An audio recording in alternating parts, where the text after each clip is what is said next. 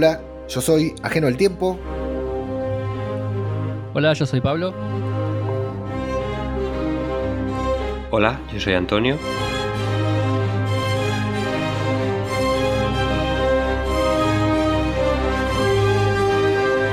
Y esto es...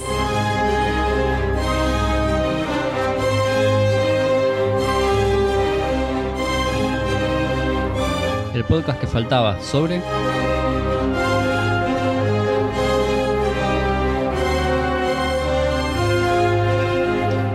Obi-Wan Kenobi.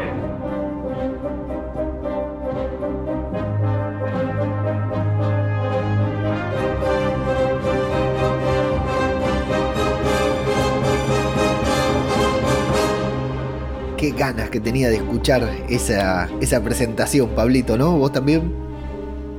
Sí, ¿qué tal? ¿Cómo andas, Leo? Sí, sí, tenía muchas ganas de escucharla y muchas ganas también de ver la serie y muy contento por volver a hablar un rato sobre el mundo Star Wars. Y Antonio, vos tenías ganas de pronunciarla, ya habíamos arreglado que lo ibas a decir vos. sí, muchísimas, muchísimas.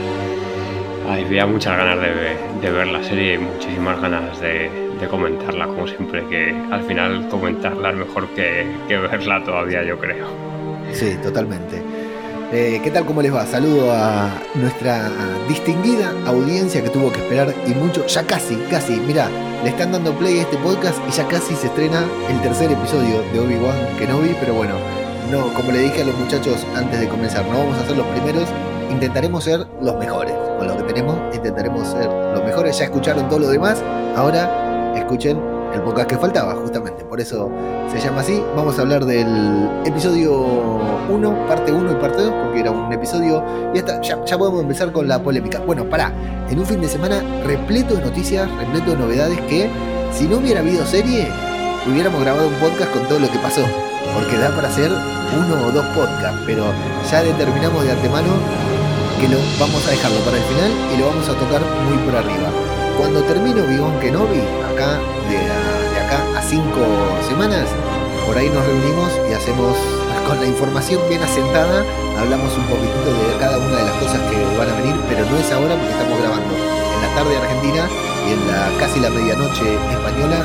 Yo todavía tengo que editar, los muchachos tienen que hacer sus cosas, entonces simplemente nos vamos a dedicar a hablar del primer episodio, pero sí vamos a decir, qué fin de semana, Antonio, tremenda la Star Wars, Star Wars Celebration. Yo no pude ver nada, lo único que vi fue lo que mandaron ahí en el grupo, porque justo un fin de semana bastante atareado, pero tremendo bombazo, ¿no?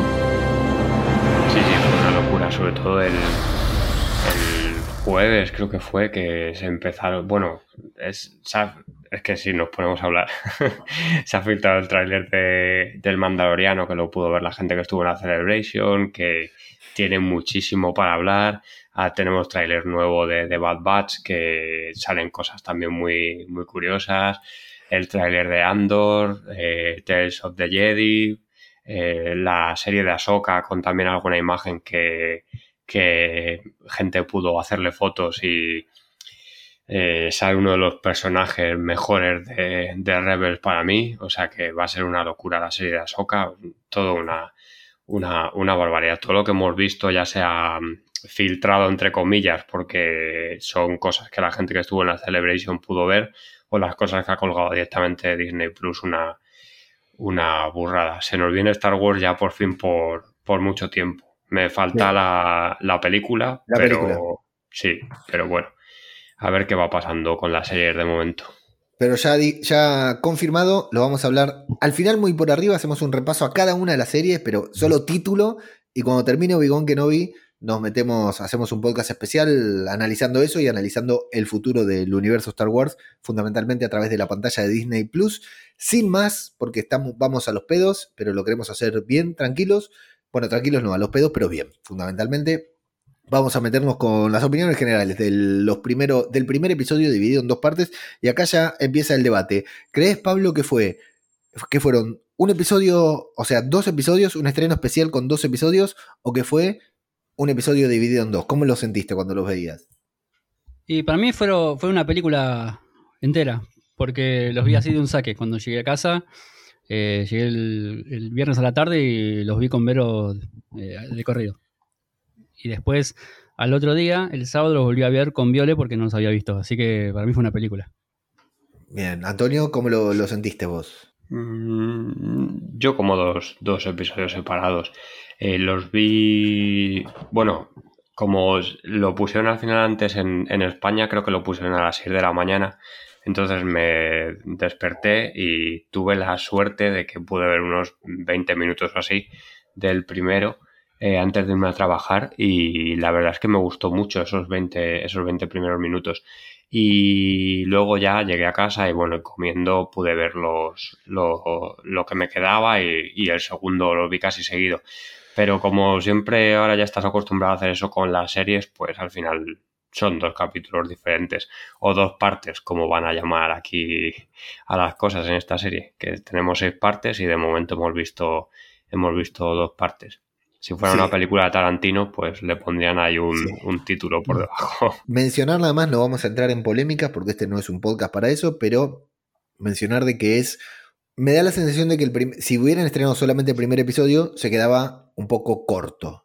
¿no? O sea, que el, segundo episodio, la segunda parte complementa la primera. Por eso digo, me parece que es más un, episodio largo dividido en dos que dos episodios juntos, ¿sí? Porque el primer episodio no sé si tiene todo lo que tiene que tener un primer episodio. Creo que son este tipo de series que ya están pensadas de movida para que se estrenen dos episodios juntos, ¿no? Que, que si ves como nos pasó con Hawkeye en Marvel, al menos como me pasó a mí en Hawkeye, que si estrenaban uno solo, un poco como que no tenía sentido, ¿no? Y, pero hablo de esta serie friki, pero se estrenan varias.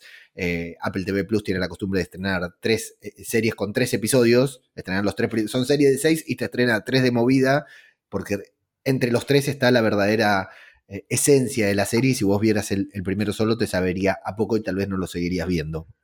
No es el caso porque apunta a un público muy efectivo, muy, muy específico, Obi-Wan Kenobi, pero me da la sensación esa.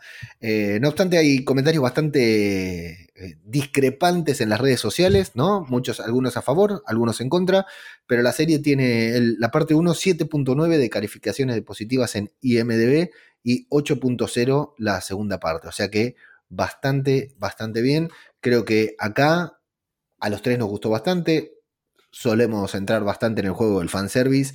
Entonces ya con que la serie se llame Obi-Wan Kenobi, eh, ya, ya compramos, ¿no? Ya estamos, ya estamos adentro, ya tiene parte de nuestro entusiasmo ganado.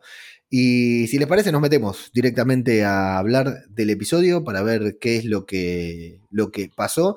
Y en principio yo quiero felicitar a Disney Plus y a la gente que está eh, eh, detrás de, la producción de la serie por este maravilloso resumen que hicieron de mm. las precuelas, Antonio. Sí, eso total, totalmente. Eh, a la gente, lo bueno de grabar unos días después es que has podido ya. Yo no, he escuchado podcast ni he visto vídeos de estos de YouTube de, detalles y demás, porque no me gusta hacerlo antes de grabar, pero sí que he leído mucho en, en nuestro grupo de Telegram y en algún otro por ahí. Y este resumen a la gente le ha encantado. Le ha encantado tanto a gente que no es tan friki, digamos, eh, que no se sabe todos los detalles de, Star Wars y por supuesto no tiene por qué recordar bien la trama de las precuelas. Eh, otros por suerte para nosotros o por desgracia para nuestras familias, pues la recordamos.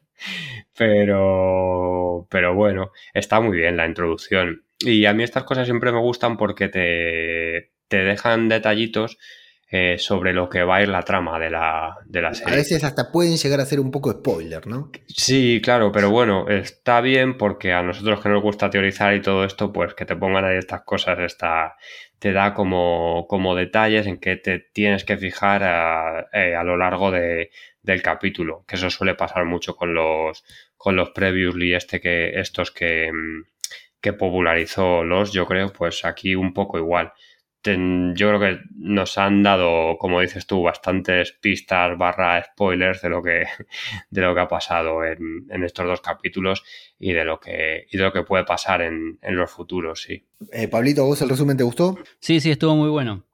Me parece que, sirvió mucho porque había algunas cosas que no las tenía muy frescas. Entonces, me parece que, eso funcionó muy bien y que va de la mano un poco con lo, lo que fue el capítulo porque el capítulo, si, eh, bien a los personajes eh, los conocíamos a casi todos, eh, me parece que había que ambientarnos en qué situación estaba cada uno, ¿no? Leía chiquitita viviendo ahí entre, algodones, Obi-Wan solitario, aislado, eh, haciéndose pasar por un tipo que labura en un frigorífico, y así con todos. O sea que me parece que estuvo muy bien. Estuvo muy bien, e incluso estuvo muy bien en la línea del capítulo. Bueno, y la serie en sí va a empezar con algo que siempre quisimos ver más, por más que nos duela, por más que siempre resulte impactante. Hemos hablado acá en un podcast anterior, si lo estás escuchando por primera vez, puedes ir hacia atrás. Tal vez te dejamos el enlace en la descripción del episodio, no puedo garantizarlo, pero lo puedes encontrar si vas para atrás en el feed. Hemos hablado bastante de la ejecución de la Orden 66, que tanto nos conmovió en, la, en el episodio 3 de Star Wars, y la vamos a ver acá de una manera como nunca la vimos, e insisto, como siempre la quisimos ver. Qué bueno, qué, suerte que tenemos de, poder seguir revisitando. Lo, vimos en The Bad Batch el año pasado, o fue este The Bad Batch. Este año fue, ¿no? Eh, no, el año, bueno, el año pasado ya, el, verano pasado, sí. El verano pasado. Sé lo que hicimos el verano pasado, que fue ver The Bad Batch. Eh, lo vimos en, en, el episodio 3, por supuesto, y ahora lo volvemos a ver Ah, bueno, y lo vimos en The Clone Wars, en el final de The Clone Wars también. Qué, bueno, qué, suerte que tenemos de poder ver desde otras perspectivas. Y acá nos vamos ahí directamente a, los, a los jóvenes Jedi que creímos que Anakin se los había cargado a todos. Y ahora descubrimos que no fue el único responsable. Y vamos a conocer justamente a la maestra Mina Felti, así se llama, que eh, está protegiendo a un grupo de niños comparado con lo que vimos en la precuela, en el episodio 3, muy bien esta maestra, ¿eh? porque los demás Jedi no duraron ni un minuto cuando se, salvo Yoda y Obi-Wan, eh, no duraron ni un minuto en la Orden 66 y esta se la bancó como cinco minutos de, capítulo, Pablo. Sí, sí, los otros parecían, caían como moscas ahí mismo antes de, la Orden 66, eh, durante esta batalla grande, no me acuerdo el nombre ahora, también estaban cayendo bastante. Y incluso los, Jedi cuando van saliendo, los chicos que se van escapando con la maestra mientras la maestra repele disparos, alrededor hay otros Jedi también intentando pelear y también caen mucho tiempo antes, dura muy poco, ¿eh? Sí, Sí, sí, sí, totalmente. Muy bueno ese plano abierto cuando lo ven que vamos siguiendo un grupo de chicos y de golpe se abre el plano y vemos gente a, todos lados ahí peleando blasters contra sables láser, Antonio. Sí, a mí la escena me encantó. Es, es, está muy bien. Yo la, la, Orden 66 al final no te cansarás nunca, nunca de verla y más ir dentro de más dentro del, del templo Jedi. Aquí eh, quedó la esta de que mm, sabemos que ahí está Grogu y que... pensé que le iban a salvar uno de los chicos, te juro pensé que le iban a mostrar. Y, y, había que mencionarlo, que, que todos esperábamos, sabíamos que era imposible, pero bueno, todos esperábamos que alguno lo cogiera de ahí de su, de su carrito de bebé. O, que alguien dijera, ¿no? ¿A dónde? ¿Alguien, alguien por favor puede pensar en enano. nosotros estábamos viendo la, serie acá con, los nenes, todo, y yo grité, ¡Grogu! Grité cuando estaban matando a todos los nenes y yo grité, ¡Grogu! Antonio, teorías. Y, sí, teorías. Bueno, eh, solo decir, la, la actriz que hace de, de Jedi es eh, Min se llama.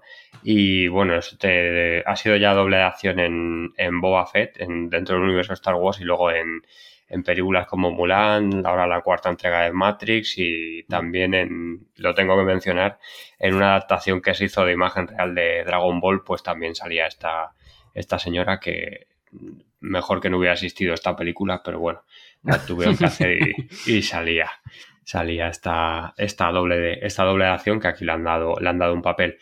Y teorías, pues el primer rostro que vemos en la, en la serie es de esta aprendiz, de esta padawan negra, que claro, todo el mundo ya está diciendo que esa es, que esa es Reba.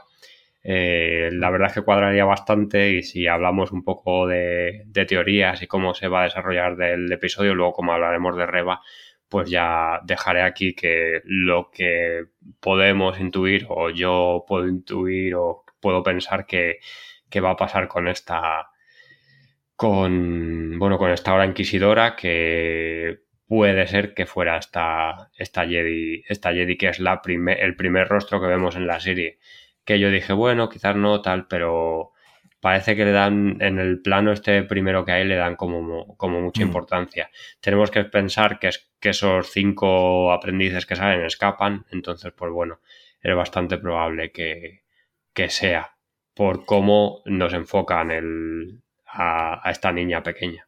Más que nada, yo creo. Si, si, quieren saber más sobre los inquisidores, Disney Plus hizo un, un, hilo en el que no explican absolutamente nada.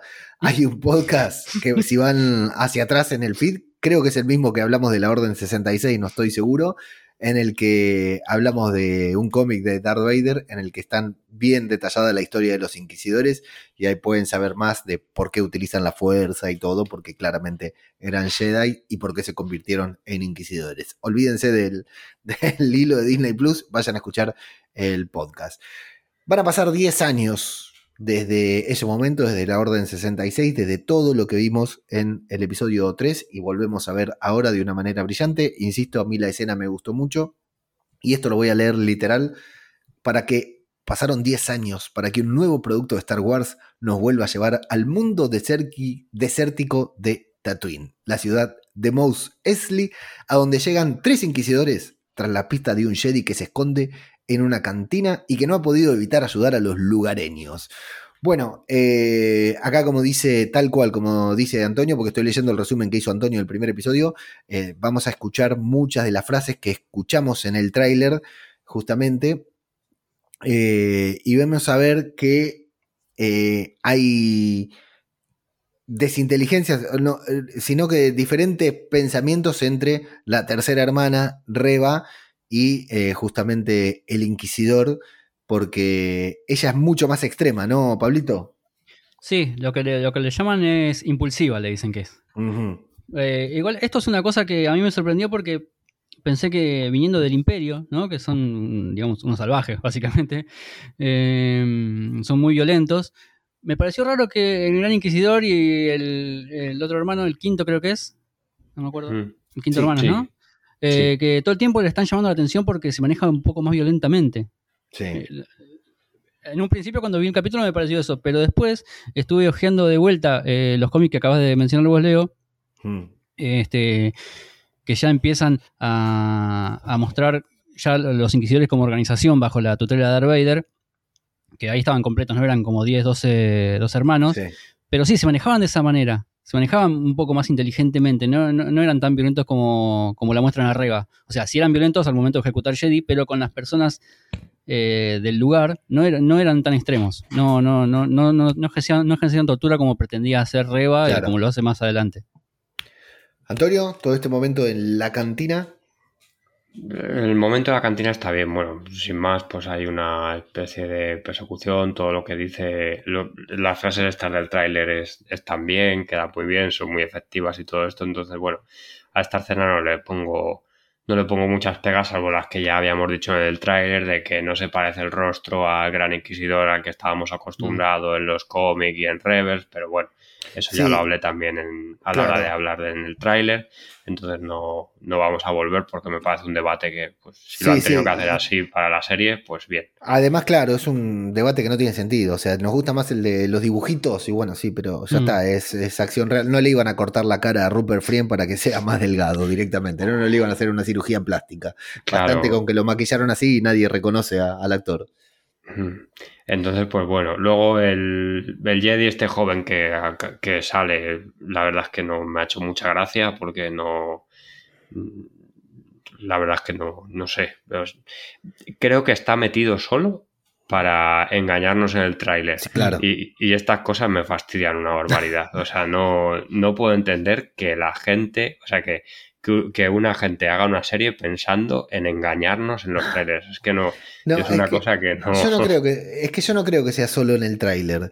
Porque ah, si alguien, como hay muchos que ven la serie, no tantos como nosotros, pero sí hay muchos que van, llegan a ver la serie sin tráiler, mm. eh, también te da que pensar que cuando están hablando de ese Jedi, van están hablando de Obi-Wan. Hmm, no, no vamos a imaginar que hay dos Jedi en Tatooine. Aunque claro, ¿a dónde en otro lugar van a ir si es el centro del universo? Pero no nos íbamos a imaginar. el culo del mundo.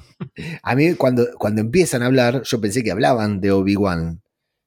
Eh, y, está, está, muy bien todo lo que dice, ¿no? Que no sé si sacamos más adelante cuando le dice que, que la compasión de un Jedi deja, deja huella, ¿no? Deja marca. E, eso me parece muy, muy bien. Y como al final le terminan dando la, la razón, ¿no?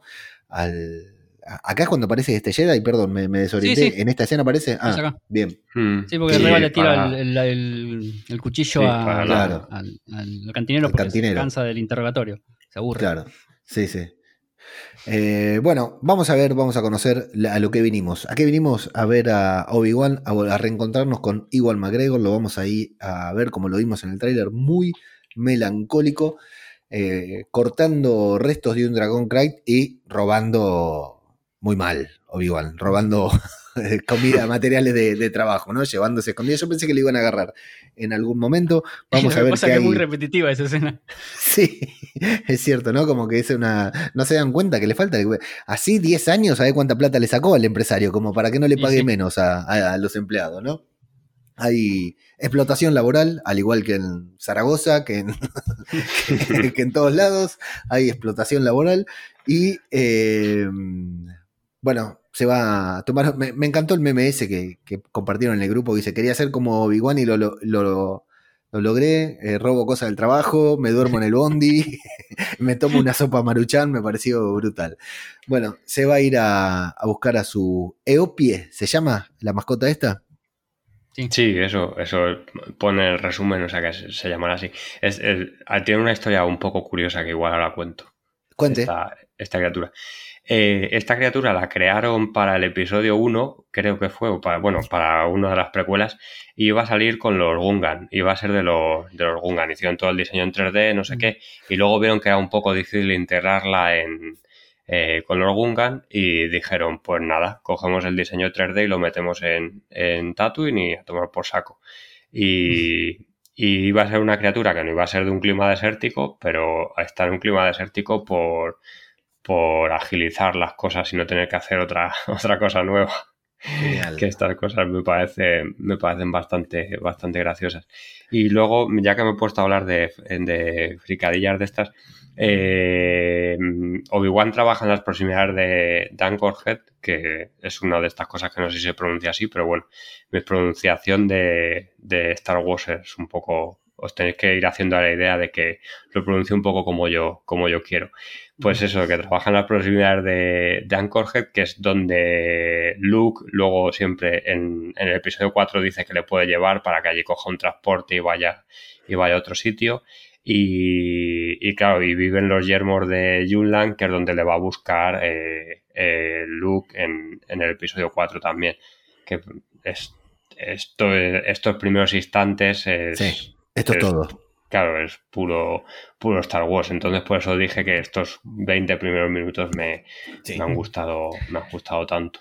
A mí, estos momentos contemplativos de Obi-Wan saliendo de, la ciudad, llegando a su cueva, porque estábamos acá, por ejemplo, yo lo estaba viendo con el nene, me dice, ¿y a dónde vive? Y tiene que vivir en una cueva. Y llega a la cueva, ¿no? toda esa, eh, sin hacer referencia, toda esa referencia a la, eh, a la historia de Star Wars, ¿no? A las cosas que ya hemos visto, que, a algún loco se le ocurrió escribir y que ahora se construye historia sobre la misma mitología, me parece brutal. Eh, acá vamos a encontrarnos con. Se va a encontrar Obi-Wan con un Yawa ahí en su cueva, en su caverna un momento brutal, un momento divertidísimo. Los Yagua, cada vez, desde que Filoni agarró el, eh, las series, eh, cada vez son más, interesantes. Yo no dejaba de pensar si no sería el Yagua que salió con Pelimoto alguna vez, ¿no? El peludo que salió con Pelimoto. La verdad que está muy bien. Y bueno, y el momento en que le, muestra el, el, juguete de T16, que ya está el meme por ahí dando vueltas, que es el, mismo juguete que en algún momento va a tener Luke en la mano en el episodio 4, ¿no? Sí, y cada vez son más desgraciados estos Jaguar, ¿viste? Porque ya ni siquiera se toman el tiempo de venderte repuestos usados. Ya te los afanan y te los quieren vender a vos mismo. Sí, sí, total, brutal. Muy, siempre que decimos Jaguar decimos lo mismo, muy con urbano, Pablito. Sí, sí. Acá, justamente, o sea que justo antes de venir a casa había un auto desmantelado en la esquina. Pasaron los Yagua. Eh, bueno, Antonio, vos también te gustó todo esto de, del Yagua sí, sí, sí. A mí hasta aquí, de momento, la serie me, tenía totalmente ganado por, por todo. hay algunas cosas que no me gustan, pero yo siempre digo que Tatooine es que me, encanta. No solo por Star Wars, sino porque me recuerda al, yo que sé, a los planos estos. Es que siempre digo lo mismo, pero me recuerda a las películas del oeste. Entonces, mm. pues bueno, eso está, está muy bien. yo no me canso de ver Tatooine en, en, Star Wars, que hay gente por ahí que escribe artículos que ya sabemos que se cansa mucho, pues, pues yo no, que me den Tatooine y, y ya está. Si es que no, pasa, no pasa nada. Eh, si comparas Tatooine contra el, el planeta al que vamos a ir en el segundo episodio, eh, eh, este, este episodio suena más a Star Wars que el otro. Hmm, visualmente, visualmente eh, se ve más como lo que todos creemos que es Star Wars. Bueno, al día siguiente, siguiente Obi-Wan va, se ve que no trabaja, debe ser domingo o sábado, dependiendo de la religión, y se va a espiar ahí la granja de los Lars. Vamos a ver a Luke ahí jugando, a Luke escapándose, jugando a ser piloto, jugando a ser Anakin desde lejos a la distancia Obi-Wan y por la noche se va a encontrar en el desierto, en medio del desierto, con este Jedi que había escapado del Inquisidor y de Riva. Se va a encontrar con el, con el Jedi este en medio del desierto. Se va a hacer el boludo, Obi-Wan, como cualquiera haría. Pibe, yo a vos no te conozco, te estás, te estás equivocando. No me llamo Obi-Wan, me llamo Ben. Le dice ya para que recordemos también que este es el seudónimo de mierda que se, se puso. Y el muchacho, bueno, le, pide, como todo joven, ¿no? Le pide que vuelva a luchar. Obi-Wan le dice, la pelea terminó, eh, perdimos, desaparece de acá, eh, enterrá el sable y, y desaparece si querés vivir.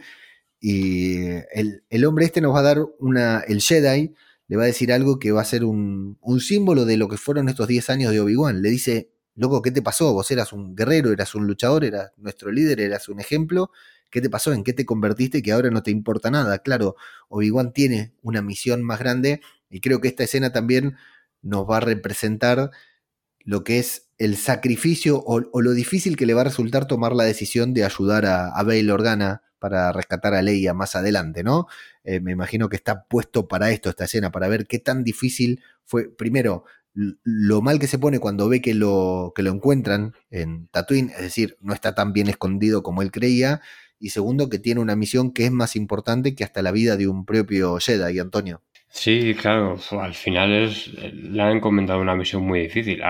además parece que se ha desvinculado totalmente de, la fuerza porque no consigue hablar con, bueno, no consigue hablar, no, con, no consigue, sí, hablar con, con Qui-Gon, que le que ya en, estas escenas ya hemos visto cómo le llama, cómo le llama una vez, y que por cierto, me un momentazo cuando, cuando aparezca en la serie, porque aparecerá.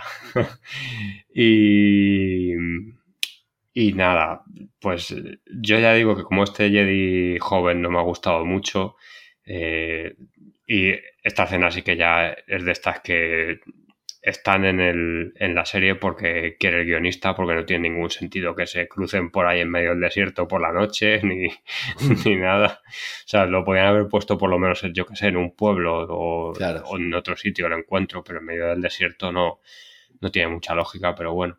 Otra cosa es que, que mm, Obi-Wan hubiera utilizado la fuerza por algo, yo que sé, miles de cosas, pero que se encuentren directamente es de estas cosas que, que chirrian un poco. La conversación sí que está muy bien, que le, nos recuerda lo que había sido Obi-Wan y lo que, lo que es ahora. Y sí que creo que sirve para eso, para hacernos ver que, que Obi-Wan se ha desvinculado totalmente de la fuerza y que, como veremos en el capítulo 2, le va a costar, creo, un poco, un poco utilizarla. O sea que está un poco oxidado en el, uso de la fuerza, digamos. De ahí nos vamos a Alderán. ¿Qué cambio pega la serie cuando nos vamos a Alderán? Y qué feo pensar en el destino de ese lugar. Se lo le hice tomar conciencia también a mi hijo de, de, 11 años, cuando le dijo, algún día toda esta gente dependerá de, dependerá de vos, y el nene dijo, bueno, igual como que no tenían, no tenían mucho destino, ¿no? No les queremos spoilear el episodio 4 para todos los que nacieron después de 1979 nos vamos a Alderán y nos vamos a, ver a, la falsa Leia primero, para después ver a la auténtica Leia corriendo por el bosque junto a su droide Lola. Mira,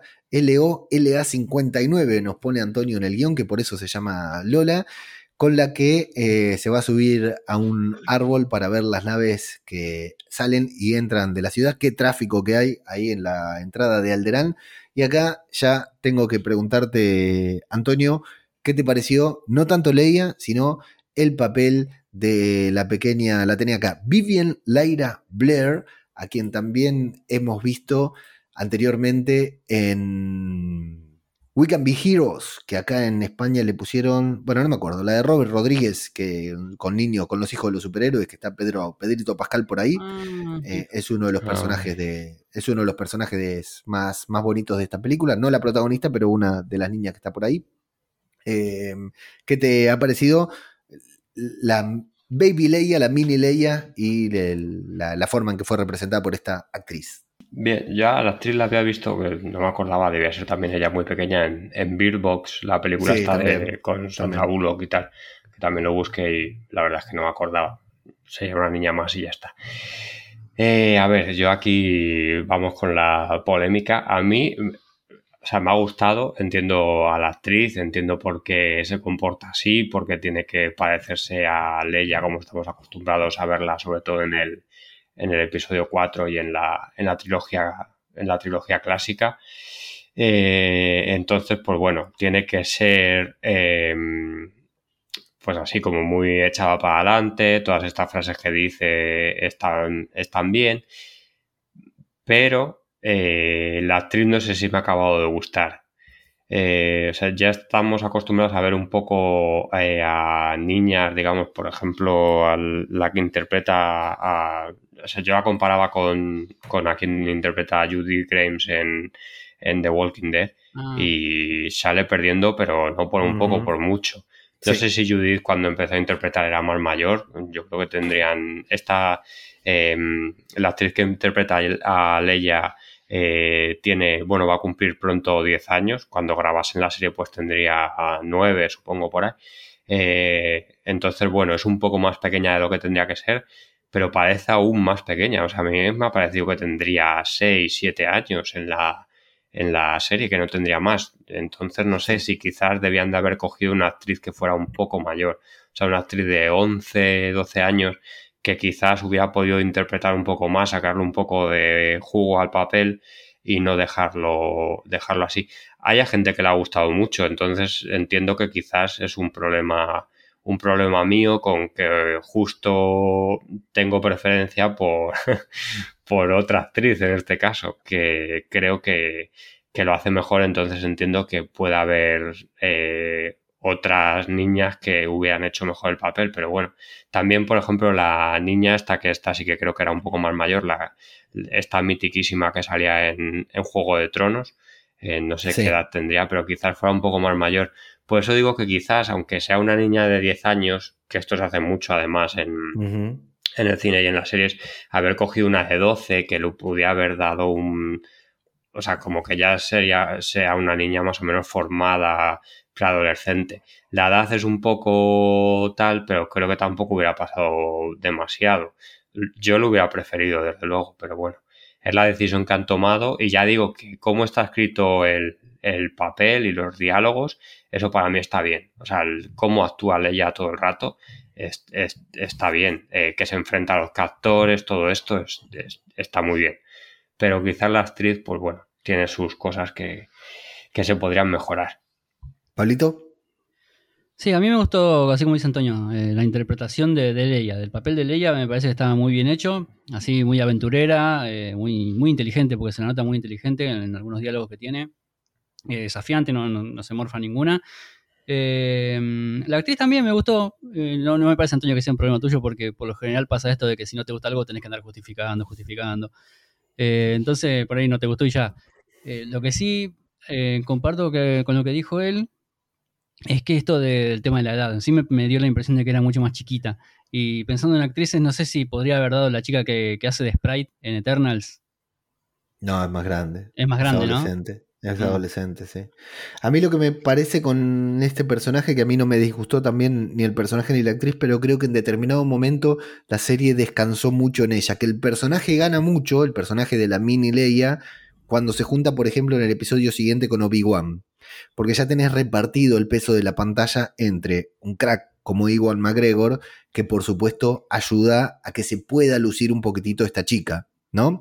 Eh, yendo al ejemplo de Judith Grimes, por ejemplo, de Kylie Presley Fleming en The Walking Dead, que la rompe. Eh, en una de las pocas inteligentes decisiones muy inteligentes que toman en The Walking Dead es ponerla poco en pantalla. O sea, de hecho, esta temporada la estamos extrañando porque nosotros queremos, como fanáticos de la serie, queremos que aparezca todo el tiempo porque la rompe. Pero claro, tiene pocas intervenciones y muy buenas. Acá hay un momento de la pantalla que serán eh, un momento del episodio que serán 10-15 minutos, que es toda la pequeña trama de, Leia en, en, Alderán, que la trama se deposita completamente en ella. Y claro, tenés que ser un monstruo de la actuación para cautivar y para entendernos, para, para, para que todos lo compremos. El personaje lo compramos porque ya lo conocemos, pero claro, la actriz, fíjate, si en el segundo episodio, cuando está con Obi-Wan, estas aventuras, esta, esta carrera que tienen esta huida que tiene junto a Obi-Wan en el segundo episodio, en la segunda parte, eh, ya está más equilibrado todo lo que es el personaje y hasta te cae mejor, hasta cae mejor, hasta, hasta compra más. Creo que fue un desacierto el ponerla tanto solo. La trama... me gustó mucho también cuando interactúa con Bale con Bail Organa. Sí, también, también. Está muy y con Lola, cuando, habla, cuando charla con Lola trepada en el árbol. esos momentos e incluso lo que decía Antonio, hasta con los cantores, está muy bien. Sí, total. bueno, eh, la trama de Leia la vamos a terminar ahora. Se estaba preparando para un encuentro que hay, hay un encuentro protocolar de los que nunca le gustaron a Leia, obviamente. Eh, vamos a encontrarnos con el tío, que es un amante del orden, una persona que, que le gusta el orden, entonces no, no, no le Estoy leyendo el guion de Antonio. No le molesta, digamos, eh, el orden que pone el imperio, porque justamente lo que quiere es que esté eh, ordenado, y tampoco le importa la esclavitud o que los youtubers del borde exterior andorrano paguen sus impuestos, dice Antonio en el resumen. Eh, y el sobrino de mierda que, bueno, no, le gustan los droides, los trata mal, los trata como servidumbre y que encima le dice a Leia que ella no es, eh, no es una organa, ¿no? Exacto. Y que nunca la van a dejar salir de su planeta. Eh, ¿Era Citripio confirmado que está ahí atrás, Antonio? Lo pone en la Wikipedia, en la Wikipedia o sea que confirmado. para mí confirmado. Lo damos, lo damos por hecho. Y Leia se va a enojar eh, lo va a dejar en, en, ridículo a, su, a, su, propio primo, por lo cual sus padres luego la van a, retar. La madre es más temperamental, el padre es más político, obviamente. Bale Organa, quien conocimos en las precuelas y también en la, en la secuela, también lo conocimos, ¿no? En, la, en las películas originales, en la trilogía original. ¿A Bale? ¿O no parecía? Mm, a, ver, no lo sé. No, me parece qué que no, preguntas ¿eh? estas cosas? No, está bien, sí, eh, quedamos en ridículo. No, no, lo voy a editar. porque, seguro que no, porque ya es grande en esta serie. no, ya sé dónde lo vimos. Lo vimos en, en Rebels, aparece Bail Organa. Ah, lo, tenía de, algún otro lugar que había aparecido en varios lugares. sí. Bueno, o sea, da igual, no edites, pero se supone que muere, ¿no? En la, en la, en la explosión de... Eh, entendemos que sí, a menos que se haya escapado justo como, como varios políticos, como el presidente de Ucrania, ¿no? Que se tomó el palo cuando venía la, invasión. Mm. Eh, ah, sí, entendemos que explotó. Claro, apareció ahí, fue en la conmoción, en la fuerza. Sí, no, pero lo, lo recordaba de otro lugar, de haber visto el personaje en otro lugar, y claro, fue en Rebels. Y bueno, lo, eh, acá vamos a tener esta conversación, como decía Pablito, muy buena entre Leia y Bale, justamente, que hablan mucho del futuro y cuando pensamos en qué mal le va a ir. Leia, en lugar de, disculparse, se va a escapar y se va a encontrar con una figura que habíamos visto ahí más tarde y que vamos a, descubrir mm. que es nada más ni nada menos que Flea, el bajista de los Red Hot Chili Peppers, y se me explotó la cabeza, Pablo. Needles de Volver al Futuro. Ni desde Volver al Futuro. Qué locura verlo a Flea ahí. Qué pena me dio que lo maten, porque es un personajazo. La verdad que adoro, adoro a Flea. Tardé en reconocerlo y cuando me di cuenta que era él casi me caigo de culo. Podría haber sido el cazarrecompensas de la serie. Sí, tranquilamente, tranquilamente. Eh, Antonio, ¿algo para decir de Flea? Sí, unas cosas que es, eh, eh, como bueno, ya lo has dicho tú, que la ambientación de, de Aldearán está, está muy bien. De esta ciudad es súper eh, chula, a mí me ha, encantado, que es una ciudad ahí con un, como con un fiordo, sus montañas y tal. Entonces a mí pues me ha, me ha gustado muchísimo. Y mm, está construida en un cráter y es de esto como en, en Aldearán eran muy, muy ecológicos eh, pues las ciudades están construidas como así en sitios especiales que no, que no impiden mucho que el planeta se siga desarrollando y, demás. Y por eso el, del cráter este sacan agua y no, no influyen en el desarrollo natural del resto, de, del, resto del planeta. Em, y luego de, los captores, esos que tienen, y de la trama, también toda la trama que dejan vislumbrar un poco política, o sea que sigue existiendo el, Senado, aunque sea el Senado Imperial, está, está bien que nos, lo, que nos lo recuerden.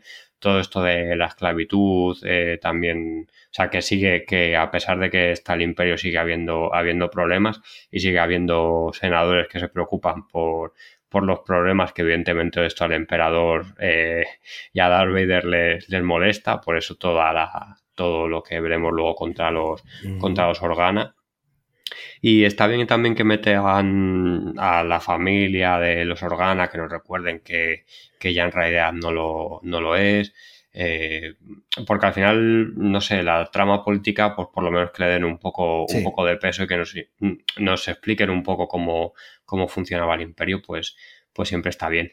Y los captores, bueno, a mí el, el que es el bajista de los Red Hot Chili Peppers este sí que, sí que me ha gustado. Eh, pero es verdad que son un poco son un poco patanes. Ah, esto fue lo peor de la serie, ¿eh? lejos lo peor de la serie. Sí, sí.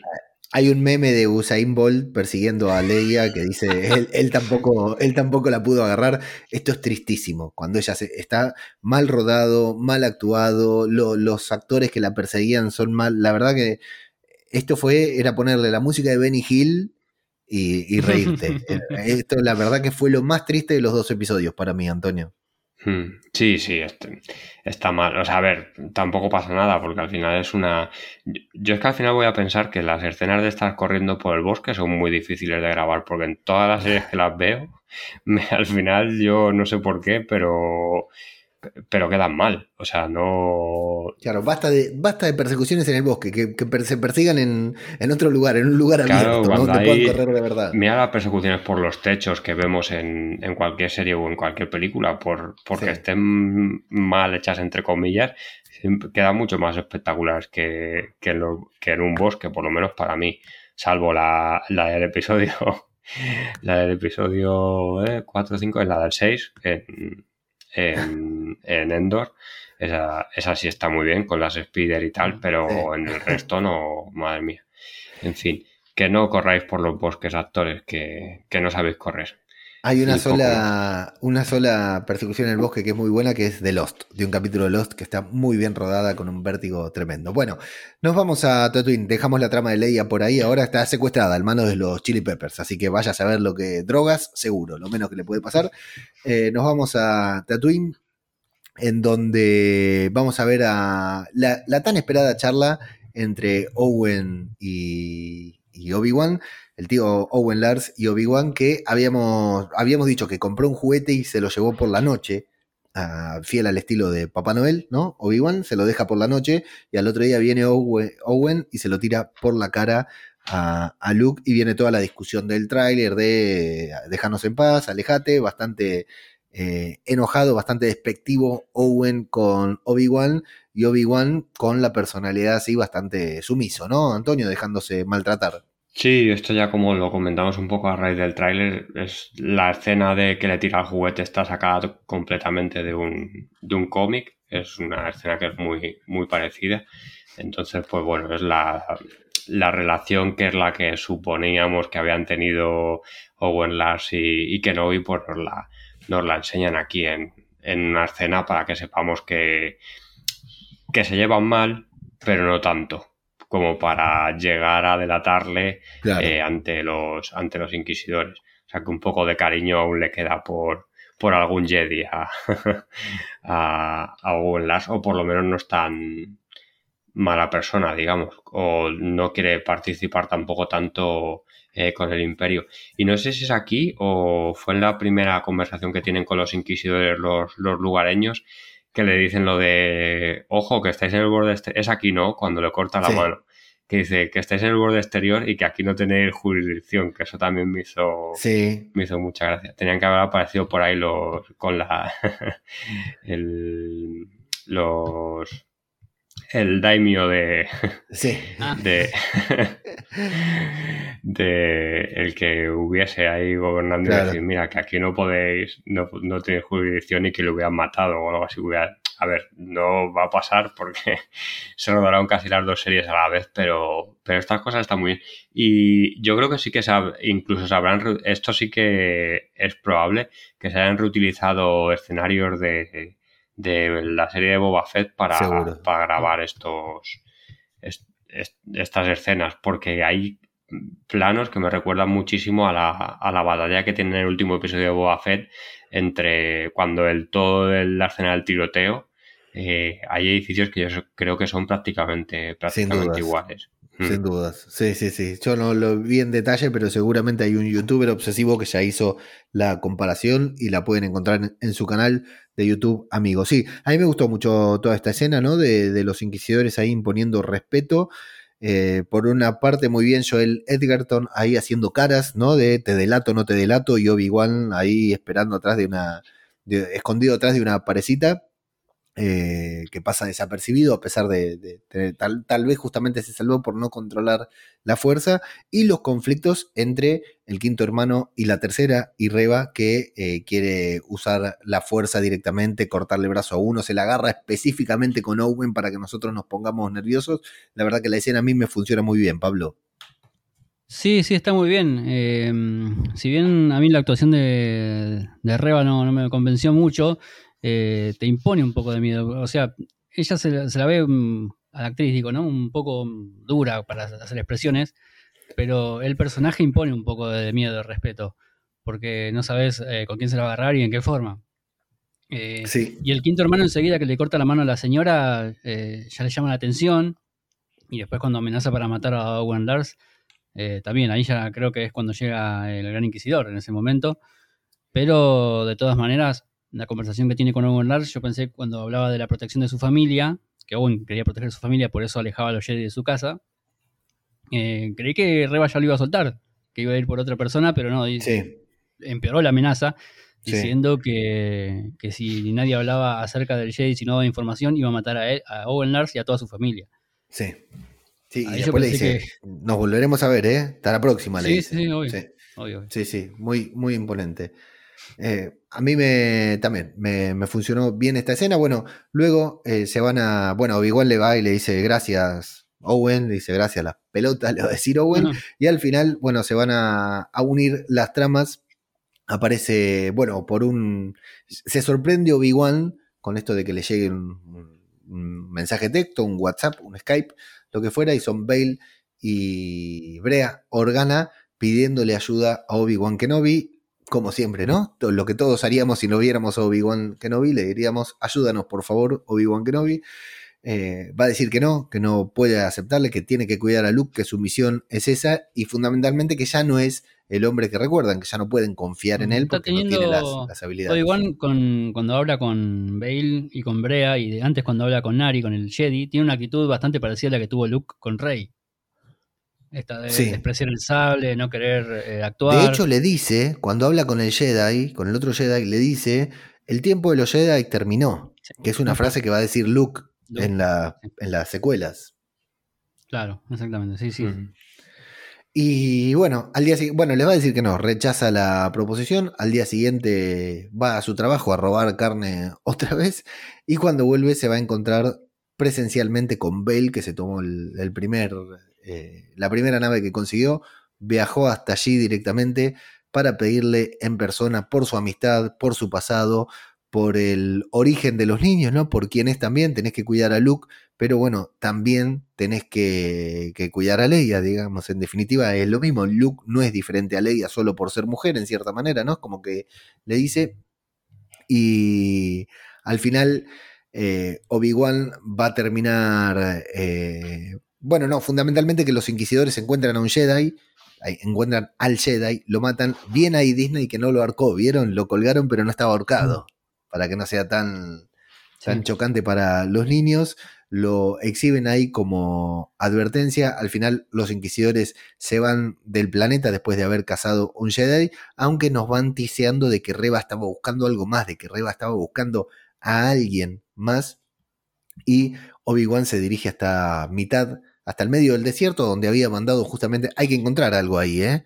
Pero él va, encuentra su sable de luz y el de Anakin también, y se va a un puerto espacial en donde una humana, una mujer humana de piel oscura le pregunta si va a, viajar o no. Y la verdad que para estar camuflado, bastante malo igual, ¿no? Porque muestra el tráiler, se pone la capucha, se, disfraza de Jedi para disimular que es un Jedi, Antonio. Eh, sí, pero a mí me gustó mucho cuando, cuando vemos el sable al final del, episodio. o sea, está totalmente metido para eso, para saber que ha vuelto Obi-Wan. Entonces, pues, pues está bien. Yo, de hecho, si solo hubiera visto este episodio, a mí me hubiese servido. O sea, sabes que es un episodio introductorio que nos muestra cómo está la situación, de qué va a ir un poco la, la serie o qué va a pasar en el próximo capítulo, que es que va a ir a rescatar a Leia y, y ya está. Entonces a mí me hubiera, me hubiera servido. Me recordó mucho esta mujer que está, que está ahí, la que pica los billetes, a, la que sale al final del episodio 9. De hecho, lo busqué y dije a ver si va a ser la misma, la viejecita esta de los memes que le pregunta a Rey qué. Uy, qué bueno sería. Ah, es verdad, sí, sí, sí. Pero no, lo busqué y la otra, la, la del episodio 9 es, o sea, tiene la piel, la piel bastante más, bastante más blanca. Entonces no, no puede ser, pero hubiera sido, hubiera sido un puntazo, la verdad. Hubiera sido bueno. Mm. Bueno, y nos vamos a ir hasta el planeta Dayu, porque es ahí hasta donde marcaron las. pudieron rastrear la nave. Bueno, estamos en el episodio 2. Decir, Pablito, ¿algo que quieras decir del final del episodio 1? ¿De la parte 1? Sí, floja los escapatorias, eh, la de Leia y la de Nari, porque a Nari lo podían agarrar tranquilamente, a Leia también. Me parece que eh, la escena de, la escapatoria de Leia hubiera funcionado mejor si hubiera un par de guardias de esos que la van a buscar. que sí? las dos escenas en que salen corriendo son una cagada, sí. Eh, la, que vamos a ver después la banco un poco más porque es otro contexto, mm. ¿no? Pero estas dos fueron flojas y con respecto a lo que decías vos de, eh, del disfraz de Obi-Wan, yo, Inquisidor, Stormtrooper o Cazarrecompensas, el primero que quería buscar es el que tiene capucha. El que tiene capucha, sí. la capucha marrón, sí. Total, totalmente. Bueno, en el episodio 2, Obi-Wan va a llegar a Daiju, este planeta que vemos por primera vez, estimo, en el universo Star Wars, a menos en las series de live action, para encontrar pistas acerca de la nave de Vec Nokru, el cazarrecompensas, y le va a preguntar a un hombre que le dice que no se puede rastrear nada porque Daiju es una especie de Madripur o Florencio Varela, ¿no? En la provincia de Buenos Aires. claro, está todo permitido, está todo permitido, ¿no? Si querés que alguien no te rastree, vas. Ahí yo pensé, Pablito, en Madripur de movida, ¿eh? Sí, sí, sí, sí. Encima tiene un aspecto parecido a lo que es Madripur. Sí, total, totalmente. Totalmente. Bueno, y Obi-Wan, vestido de Jedi, va a pasear por ahí. Antonio, tu momento. ¿Qué sentiste cuando vemos a este clon pidiendo limosna? Pues me encantó, me encantó. me, parece un momentazo, no solo por, porque sea un clon, es de la lección 501, sino porque, o sea, creo que con esta escena, eh, si te pones a rascar, sacan muchísimas cosas. Eh, también ligado a, Bad Batch hemos visto, y bueno, ya se sabe que eh, los troopers que vemos en la, en la trilogía original ya no eran clones. Entonces, eh, ¿qué había pasado con todos estos soldados clones que, sí que en el episodio 3 seguían trabajando para, para el imperio? Pues ya nos lo están enseñando un poco en The Bad que, que poco a poco se van a ir deshaciendo de ellos de una manera o de otra y que, y que los van a ir reemplazando por, por soldados normales. Eh, esto, el que quiera saber por qué pasa esto, pues que vea The Bad Batch o escuche los, los podcasts que, que grabé, porque es un poco largo de explicar. Pero claro, ¿qué, qué acaba pasando con los clones que, que sobreviven? Eh, a esto y, y, que envejecen encima más rápido. O sea, que no le quedará otra a muchos que ponerse a pedir limorna por las calles como le pasa, como le pasa esto. Y claro, es un... Esto en Estados Unidos supongo que será más común porque les da por participar en, en bastantes guerras a, lo largo de la, de la historia reciente de, de, la humanidad que seguirá habiendo más... Eh, eh, veteranos de guerra. Eh, ahora ya no tienen que pedir por las calles, entiendo, pero hasta hace supongo que unos años sí. En, todo el siglo XIX y principios del XX en, en Europa era bastante, bastante común estas situaciones. Entonces, eh, para mí solo esta escena, que dura nada, cinco segundos, eh, nos da muchísimo contexto, creo, de, lo que ha pasado con los clones desde que les vimos al final del episodio 3 hasta que, le, hasta que les vemos ahora. Eh, y habrá gente que, claro, no tiene por qué haber visto The Bad Batch. De hecho, creo que ha sido una de las series de animación menos, eh, menos vistas, yo creo y que también le dé un poco de, contexto, de que sepa que dentro de esos cascos de, troopers ya no hay, ya no hay, ya no hay clones. Y pues que Temuera Morrison al final se va, se va a forrar a costa de Star Wars también. Y sí, eso, ¿no? Fundamentalmente, Temuera Morrison ahí haciendo un papel de, de dos segundos, espectacular, brillante. Acreditado y todo, ¿eh? Brillante, brillante, genial barbudo, muy, muy bien. Gran estuvo buenísimo. Y aparte lo que, habrá, lo que le habrá pasado por la cabeza a Obi-Wan en esos momentos, antes de que le deje los créditos ahí en el casco, ¿no? Porque vos mataste a, mis amigos, mataste a niños. Por más que hayan tenido un chip y esté obedeciendo una, orden eh, sin poder, eh, ¿cómo es? Sin poder revelarse a eso. ¿no? Lo que le habrá pasado por la cabeza a Obi-Wan, no, quiero imaginar si hubiera sido un Jedi que no esté tan firme y le hubiera cortado la cabeza con un sable. Y aparte pensando también en, Cody, ¿no? En el capitán Cody, pensando en, la gente que, la que combatió al lado suyo, así como Antonio pensaba en Rex. Claro. Mm. Sí, a mí yo pensé en, al toque pensé en Antonio y en Rex. yo también. Eran, er, eran amigos, es que los, clones tenían una relación muy estrecha con los, con los, con los Jedi, o sea, eran, eran muy amigos, se llevaban. Yo, de, de hecho, creo, o sea, que esta escena es como que él también recuerda parte de lo que, de lo que fueron las guerras clon, de lo que sufrieron todos en las, en las guerras clon. Y por eso digo que es que es una escena que dura muy poco, que son cinco segundos, pero que si te que podías estar media hora hablando de, solo ese momento. Sí, sí, sí. Sí, aparte, como decís vos, lo que le habrá pasado al clon también, ¿no? Porque ponerle que igual no, se, no esté blanqueado como Jedi ahí, que sea un tipo más, tiene aspecto de Jedi, con la capucha, la túnica, ¿no? La barba. Hay que ver qué le habrá pasado también al, clon. Al clon, ¿no? Sí, sí, sí. A ver si se le activaba el, chip de, pronto, ¿no? Y le quedaba trabajo sin hacer. Bueno, y ahí se va a encontrar con un personaje llamado Teta Grit o algo por el estilo.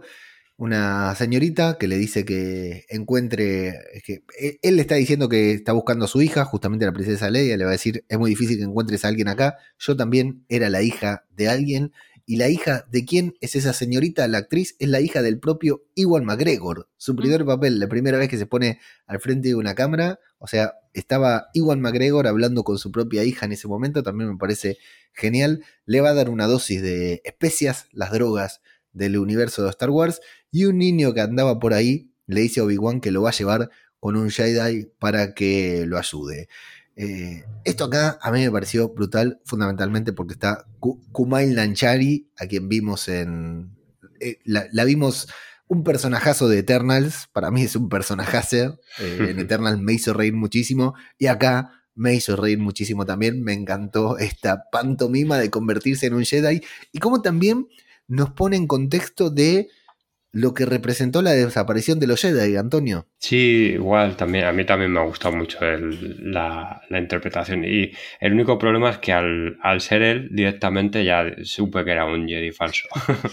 pero bueno, si hubieran puesto otro actor me hubiera hecho durar un poco, pero con este no, no había no había segundas interpretaciones, era, era mentira seguro todo lo que hacía.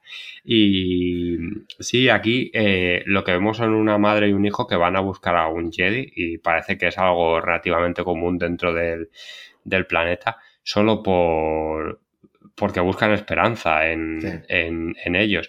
Entonces, claro, es al final es algo también muy duro, que hay gente que se sigue acordando de los Jedi, que tenía muchas esperanzas depositadas en ellos y que al final todos los Jedi eh, han acabado por, morir, pero aún así hay gente que, que, quiere eh, seguir creyendo en ellos y que sigue acudiendo a ellos a buscar, a buscar consejo.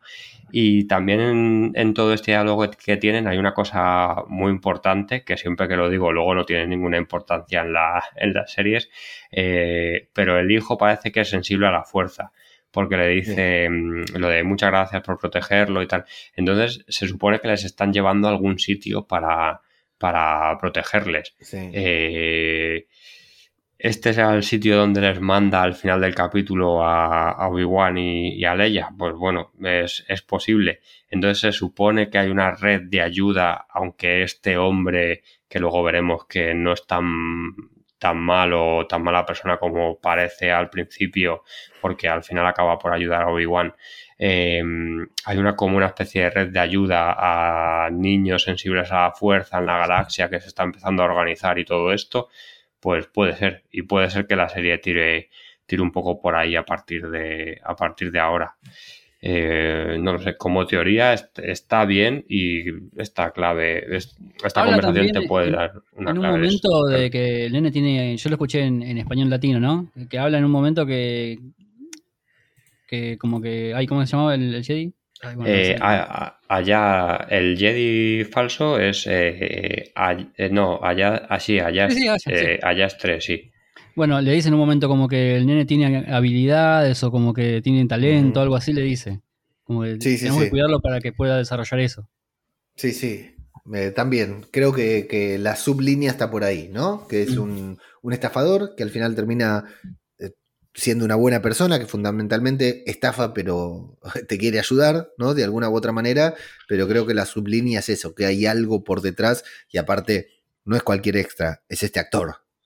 O sea, es algo, es algo para que depositemos nuestra vista y nuestra atención en él. Bueno, eh, Obi-Wan, yo pensé que lo iba a hacer cagar de movida, pero no, al final eh, me gusta que le dice eh, que lo ayuda a cambio de 800 créditos y que por mil créditos más, por mil créditos le muestra unos trucos Jedi también, pero bueno, Obi-Wan. Lo que me hizo reír con el control mental por medio del dispositivo. Tremendo eso. Fue lo mejor de todo. eso fue tremendo, qué, qué gracioso. Muy, ladrón. Bueno, lo va a ayudar, lo va a hacer infiltrarse en las alcantarillas para ingresar a este laboratorio de, tal como yo pensé eh, también, Pablito, Walter White en, ahí en, en.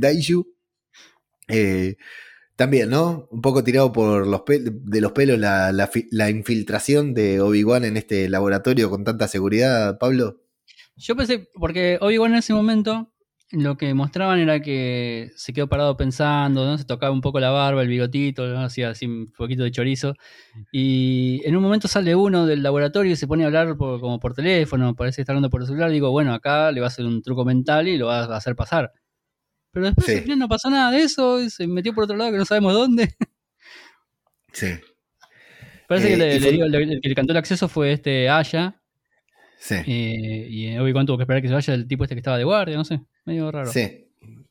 Y al final, eh, todo esto también previamente nos habían tiseado, nos habían anticipado que era un, plan de Reba de secuestrar a Leia porque sabía, sabía justamente que Obi-Wan no se iba a resistir. Fundamentalmente, Reba está buscando a Obi-Wan. Sabe que Obi-Wan está vivo, lo está buscando por todos lados y la mejor idea que tuvo fue justamente, sin autorización ni de Vader, ni del Gran Inquisidor, ni de nadie, secuestrar a Leia, llevarla a este planeta donde no hay leyes, donde sabía que iba a caer Obi-Wan tarde o temprano, iba a venir a rescatarla y bueno, y se cumplió, tal como dijeron en el primer episodio, la misericordia era, la, la benevolencia de los Jedi deja una huella, deja una marca y Reba fue muy inteligente, mucho más inteligente que Obi-Wan. Está bien, a Obi-Wan no le quedan muchas opciones, pero le queda, termina cayendo en la, en la, trampa y es atrapado una vez más.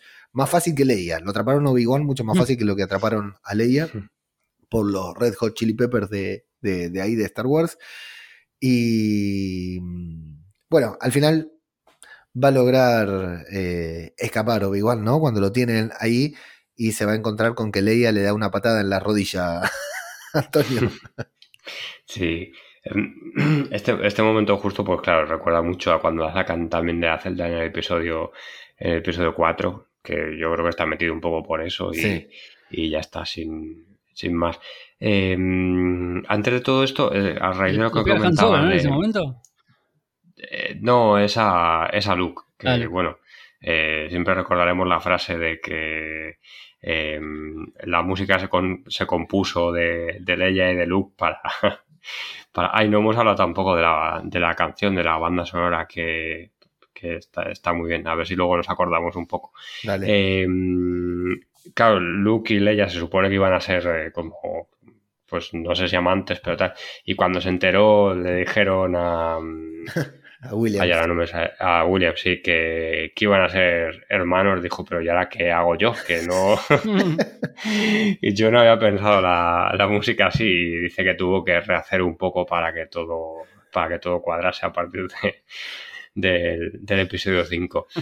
Y, pero bueno, que se llevó una sorpresa muy, muy grande. Y luego. Otro esto que se de- llevó una sorpresa con eso fue Josh Lucas, porque claramente Sí, bueno, no iban a ser claro. hermanos. Pero bueno, quedó muy bien y es una de las relaciones fraternales más famosas de, Sí. del cine. Eh, total, que mm, lo que os iba a preguntar, eh, yo, o sea, yo creo que, que Reba no sabe quién es en realidad Leia. O sea, que la secuestra solo porque es hija de los, de los Organa. Y la relación que tenían los Organa con, con Obi-Wan durante las guerras clon cree que, cree que es la suficiente como para que si secuestran a su hija, Obi-Wan en persona vaya, vaya a rescatarlos. Pero ¿que- que ¿vosotros creéis que ella sabe que es, que es hija de, de, de- O sea, que es una Skywalker? Pablo, Eh, para mí no, Eh, no, para mí no, porque ella lo que dice Reba puntualmente es que leyó en unos archivos, deben ser esos archivos que tenía el Gran Inquisidor, ¿no? Eh, Hmm. Acerca de, de todos los, los contactos de, de los Jedi y todo eso que investiga. Dice que lee en los archivos que Obi-Wan y, y los Organa tenían un lazo muy, muy estrecho. Entonces, por eso se basó eh, en el plan para, de secuestrar a Leia para atraer a Obi-Wan. sí, esto es importante, Antonio. te- hiciste bien en destacarlo porque medio que lo habíamos pasado por Sí, alto. verdad. porque eh, en- en- a primera vista da la sensación de como que supiera que Leia es algo importante para Obi-Wan, pero claro, no puede saberlo, sería demasiado agujero de guion.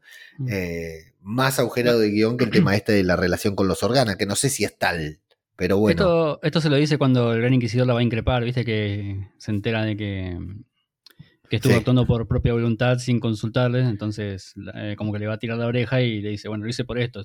O sea, yo pensé, ustedes están corriendo atrás del, ratón hace años. Yo pensé un poco y yo lo agarré. Claro. Sí, sí, sí. La verdad que una jugada muy inteligente. La Sí, sí, de Reba, sin violencia ni nada, mostrándonos también que, que es un- una, una buena antagonista. Bueno, pero para cuando llega, eh, por supuesto, Flea va a estar totalmente drogado, totalmente dado vuelta, como siempre, como casi toda su, su carrera de, de- como Chili Pepper. Llega Reba y Flea ya está ahí drogado. Eh, va a tener este encuentro que decía Pablito con el Gran Inquisidor. Eh, la van a querer dejar de lado, la van a sacar de lado. En realidad, también la- los meten en un problema político porque, como decía Antonio antes, el Senado todavía funciona, secuestraron a la hija de un senador, entonces eso también es como que va a tener que hacer que el emperador, me imagino, o alguien tenga que dar explicaciones porque todavía intentan aparentar que, que son un, Mm. un imperio que, que trata de hacer el bien, que está para el bien de, de la galaxia. Sí, vos sabés que eh, hoy justo estaba hojeando los cómics que habíamos leído la otra vez para el podcast anterior. No el anterior, sino Sí. el que hablamos del cómic, ¿no? sí. Eh, que parece que el imperio en, en cuanto a, a poder político va avanzando muy de a poco.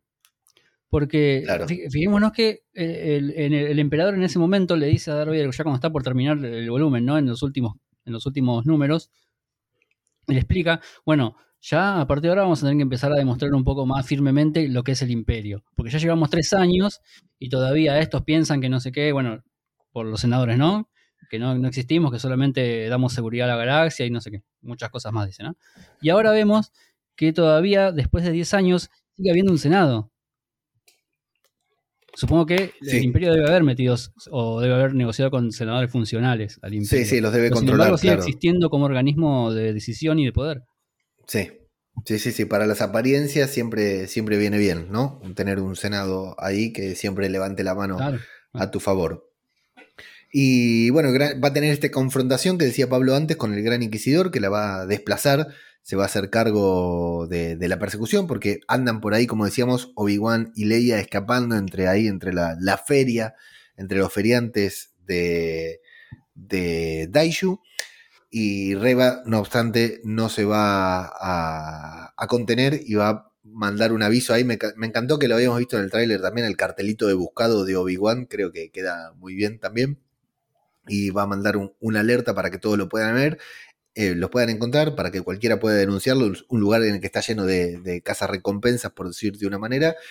Y bueno, Obi-Wan camuflado de Jedi y se pone la capucha para que nadie lo reconozca también, ¿no? Ya te digo que eso decía este, en vez de ponerse una gorrita de, de, los Knicks, no sé, se pone su propia capucha. Bueno, tenemos todo, ya te digo, acá este momento de Leia y Obi-Wan a mí me funciona bastante bien, ¿no? Como él va diciendo, me recordás a alguien y enseguida hablan de Padme. ¿Sabés que tengo que hacer una parte autorreferencial? Porque es inevitable. Eh, estábamos viendo la serie con el nene de 11, con la niña de 7, y como la semana pasada vimos el episodio 3, les conté, conté en el grupo de Telegram que vimos el episodio 3 para prepararnos para, para esta serie. Solo el 3, porque no me daba para la trilogía completa. Y la nena dice. Ah, está pensando en Padme o algo por eso, que, que la nena de 7 mencione a Qué Padme. viva, me, generó, lo sacó bien. me generó una. Claro, me generó una, un orgullo de, de padre brutal. Estoy haciendo un buen trabajo. Sí, sí, la verdad. Y aparte me gustó que se conozca el nombre, ¿no? Que se diga Padme. Eh, porque Leia es una cosa, la conocemos casi todos, Obvio, pero Padme también. eh. Y mm, bueno, todo este momento, la verdad que tiene fanservice, tiene ecos de estos que Star Wars tiene que tener, pero todo este momento de Obi-Wan y Leia está bien. Después no vamos a entrar en esa, Antonio, pero después tenemos que entrar a discutir sobre por qué Leia no se acuerda de esto en el episodio 4 y toda esta polémica que tuvimos en el grupo de Telegram, que son lindas polémicas para el grupo de Telegram, pero no vamos a venir acá nosotros a justificarlo. Hay cosas, desde mi perspectiva, que si queremos seguir teniendo cosas de Star Wars, ¿no? Mm. Eh, contenido de Star Wars, producciones de Star Wars, historias de Star Wars, con los personajes de siempre, es decir, si queremos saber más, si queremos que dejen de inventarnos a Rey, a Finn y a Poe, nos gusten más, nos gusten menos, si queremos que Star Wars nos siga contando historias de Boba Fett, que nos siga contando historias de Obi-Wan, que nos vaya a contar una historia de Ahsoka, tenemos que hacer la, vista gorda con determinadas cuestiones, con determinados agujeros de guion que van a, a aparecer, porque la trilogía original tampoco es una joyita escrita por Tarantino. o sea, construyó mitología, construyó un universo, pero Lucas iba cambiando cosas a medida que eh, muchos de los oyentes de este podcast lo saben mejor que yo. Lucas iba cambiando cosas, o sea, iba a haber otro Skywalker por ahí dando vueltas, otra esperanza, como dice Yoda, no, no es la única, la, la última esperanza. Eh, Leia y Luke no iban a ser hermanos, hay muchas cosas que iban a ser distintas y que George Lucas fue cambiando a medida que escribía. Y en base a eso, tenemos que ser agradecidos del universo que se construyó y que se sigue construyendo. Agujeros de guion van a aparecer siempre, pero yo prefiero momentos como el de Ben Kenobi en el episodio 4 diciendo, la verdad que no recuerdo haber tenido un droide en mi vida, y Mm. Arturito agarrándose la cabeza diciendo, viejo hijo de puta, ¿no?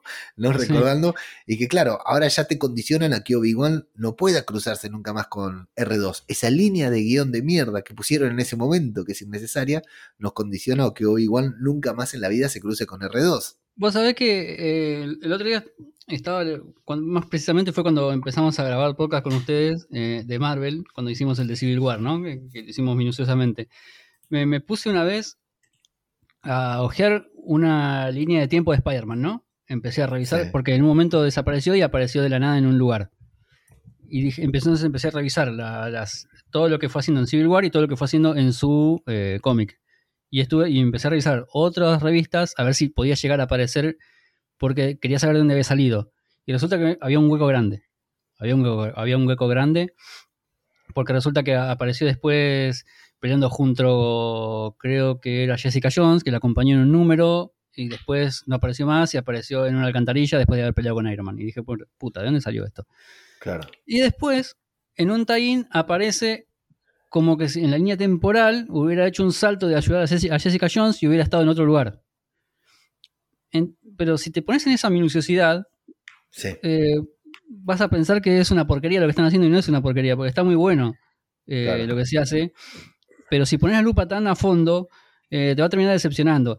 Entonces me parece que con esos detalles no hay que darle tanta bola por una línea de, de diálogo o por un acontecimiento chiquitito que te lleve a eh, suponer Sí, que... sí, a, perder el sentido de toda la serie, claro. Y encima, y después más adelante lo vi en una editorial de una de las revistas de Marvel que decía que un guionista, no me acuerdo cuál, escribía, tienen que darnos un poco de flexibilidad para poder trabajar, porque si no, eh, tenemos que andar haciendo eh, determinadas eh, estructuras con los personajes que no, no, no pueden participar en, en algunas cuestiones.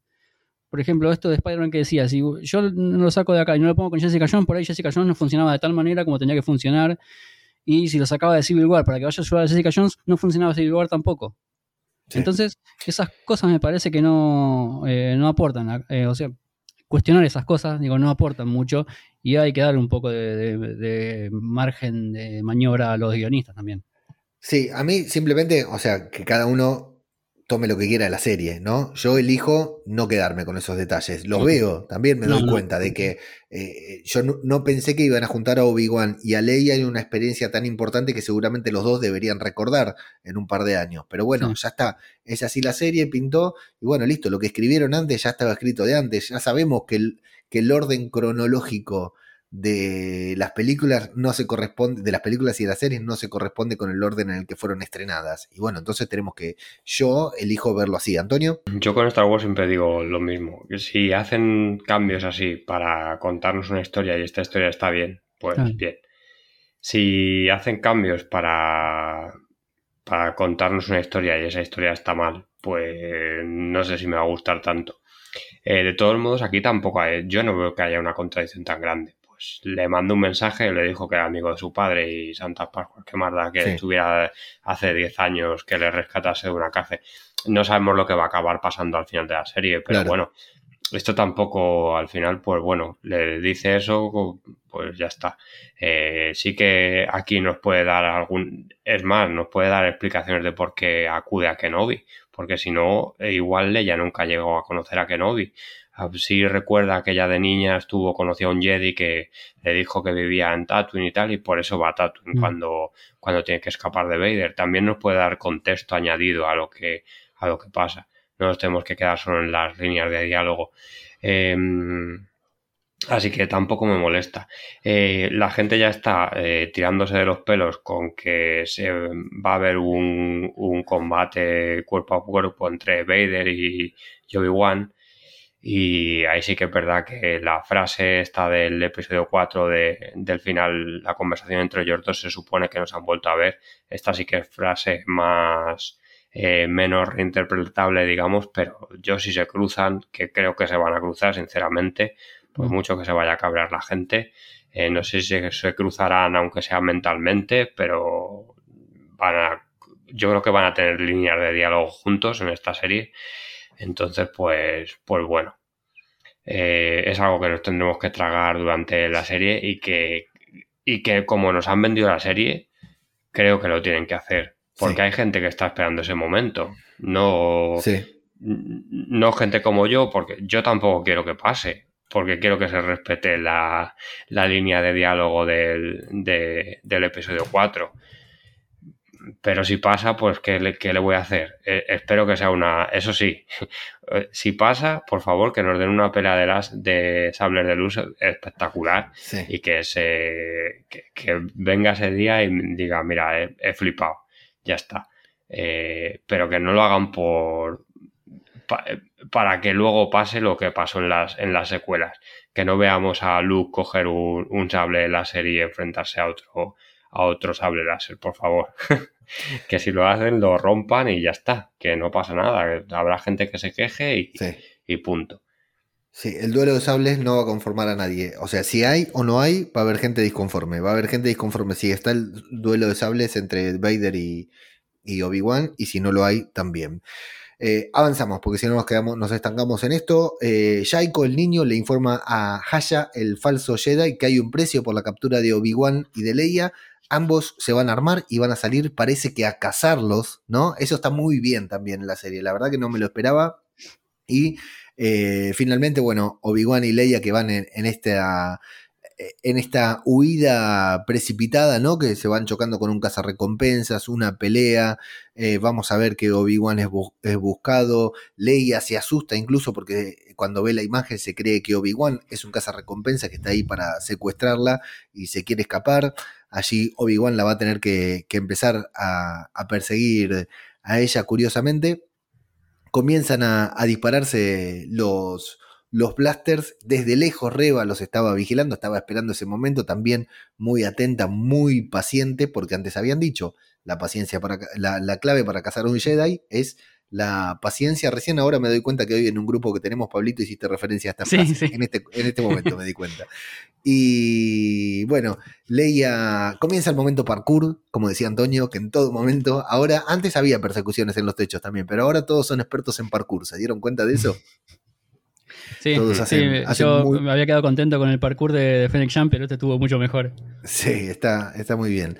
Y bueno, tiroteo de blaster, decíamos, Reba se acerca, Leia desobedeciendo como siempre, intenta saltar de un techo y bien presentado por la serie que lleva casi dos episodios mostrándonos que Obi-Wan no controla la fuerza, en un momento de desesperación, por supuesto, vuelve a controlarlo y hace que Leia aterrice tranquila, caiga despacio, ¿no? Eh, directamente mm ahí cuando se estaba por estampar contra el piso. Muy bien Ewan McGregor ahí la, expresión de la fuerza. Esto le sirve a Leia para confirmar que está con un Jedi, obviamente.